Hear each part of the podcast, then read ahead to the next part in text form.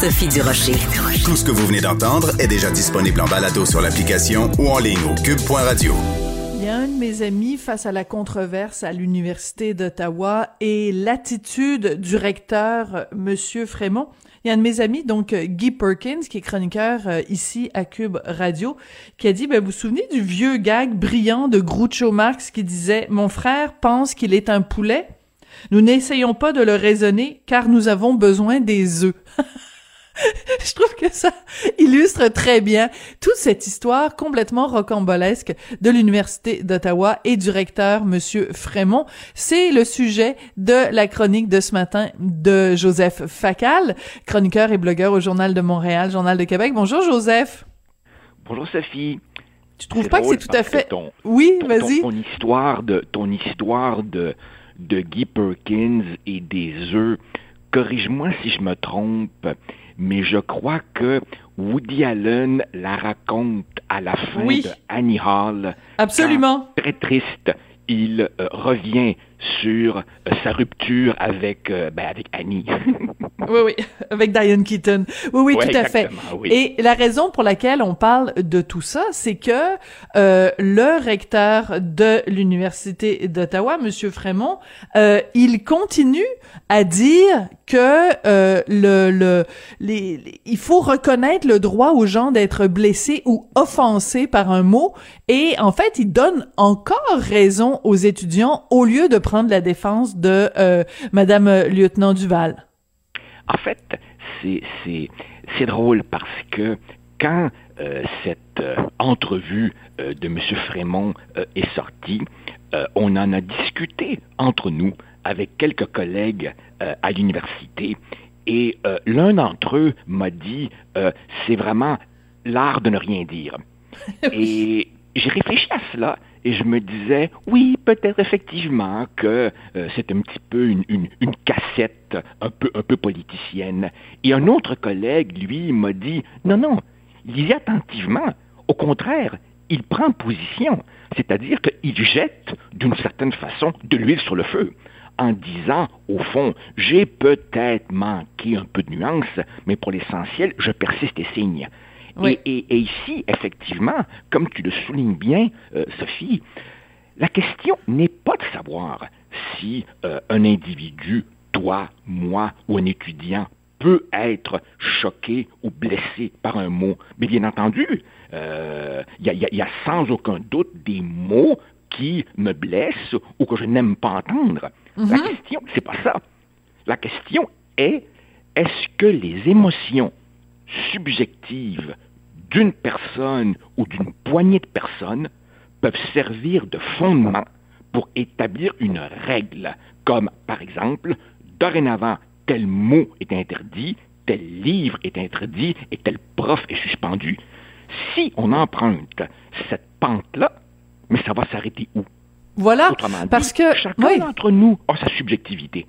Ben Alors, oui. Évidemment, après ça, après ça, on va s'interdire euh, d'aborder ou d'étudier, je sais pas moi, l'Holocauste, parce que, évidemment, ça réveillera des souvenirs douloureux chez des tas de gens. Mais ça s'arrête où? Si la susceptibilité ou le point de vue subjectif devient la norme de laquelle on fait découler du droit et des pratiques. Oui, et euh, j'ai donné l'exemple dans une de mes chroniques il y a quelques semaines de ça, une professeure de l'UCAM qui, évidemment, comme dans tous ces cas-là, refuse qu'on donne son nom parce qu'elle a pas envie d'être au cœur d'une controverse, mais euh, une prof de l'UCAM qui avait envoyé une petite note tout à fait inoffensive à ses étudiants en disant, écoutez, j'aimerais ça qu'on réfléchisse ensemble à l'utilisation des mots « yel » pour remplacer « il » et « elle », parce qu'elle disait, ben, on n'aime pas ça quand on dit le féminin l'emporte sur le, le masculin l'emporte sur le féminin, mais si on dit yel, on fait aussi disparaître le féminin. Donc, elle avait juste proposé cette réflexion-là aux étudiants et elle s'est fait traiter de transphobe. Oui, et, et, et, et absolument, tu vois, c'est que beaucoup de gens extérieurs à ce milieu ou qui se souviennent de l'université qu'ils ont jadis connue il y a 30 ou 40 ans, eux ne comprennent pas euh, ce qui se passe. Tu vois, par exemple, euh, l'exemple que tu viens d'évoquer, ben, M. Frémont, d'une certaine manière, euh, en parle quand il dit Ah, oh, ça, vous savez, ça fait partie des joies et charmes de la vie universitaire. Ben, je m'excuse, euh, Sophie. Euh, j'ai des collègues à l'Université d'Ottawa anonymes sur les mm. ondes, mais qui m'envoient des courriels qui, eux, ne trouvent absolument pas joyeuse et charmante l'atmosphère euh, qui prévaut là-bas, où, évidemment, ils sont souvent cyber intimidés. alors là, non, écoute. Et puis, et puis, quand on rappelle à M.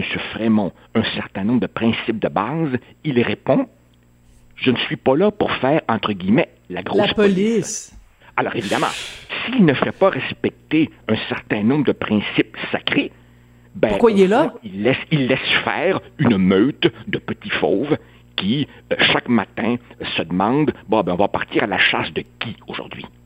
Oui, et euh, c'est assez terrible parce que dans, dans, dans, ton texte, tu fais donc référence à cette entrevue que M. Frémont a accordée à Isabelle Haché de La Presse. Et dans un autre article d'Isabelle euh, Haché, à un moment donné, elle parle d'une prof à l'UCAM qui s'est fait reprocher par ses étudiants d'utiliser les mots homme et femme.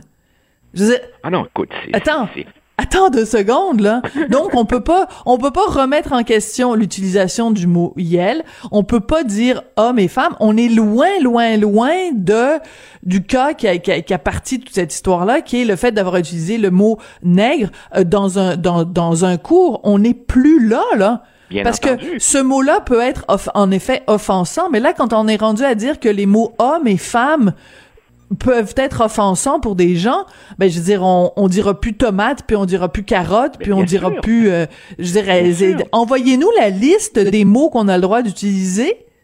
C'est complètement, c'est du délire. Ben oui, alors, alors évidemment, mets-toi, mets-toi à la place de, de, de, de ce qu'on appellera un prof ordinaire ou un prof typique.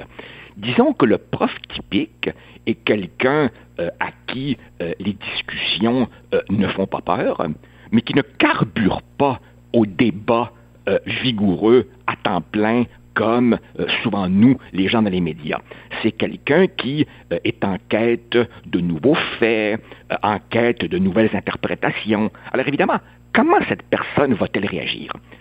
Si, pour des choses aussi anodines que celles que tu viens d'évoquer, des uh-huh. étudiants décident comme ça qu'on congédie la biologie, et que, et que le climat devient lourd, que va faire le prof?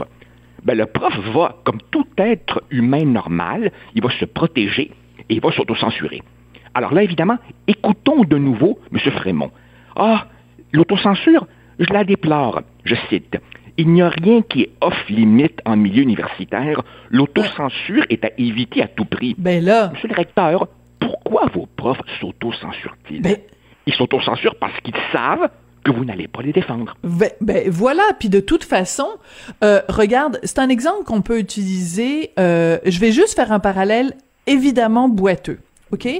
En France, un professeur qui s'appelle, qui s'appelait Samuel Paty a été égorgé parce qu'il a montré des caricatures de Charlie Hebdo à ses étudiants, ok? Quel message tu penses que ça a envoyé à tous les professeurs de France? Faites attention à ce que vous dites parce que vous pourrez vous faire trancher la gorge.